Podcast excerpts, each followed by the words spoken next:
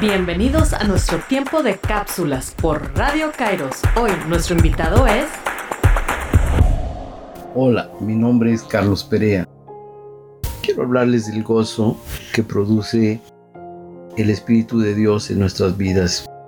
Cuando uno eh, conoce y se relaciona con Dios y, recibe a Jesús como su Señor y Salvador, eh, el Espíritu Santo viene a nuestras vidas y produce un gozo que es un don del Espíritu Santo. Este gozo no es como cualquier otro gozo eh, o alegría que pueda producirnos algo, sino el gozo del Señor viene a ser una fortaleza, una fuerza interior que nos produce estar bien aun y cuando las circunstancias que nos rodean no sean las mejores, porque nuestra condición temporal no se altera por nuestra posición en Cristo y esta posición en Cristo es la que nos produce ese gozo.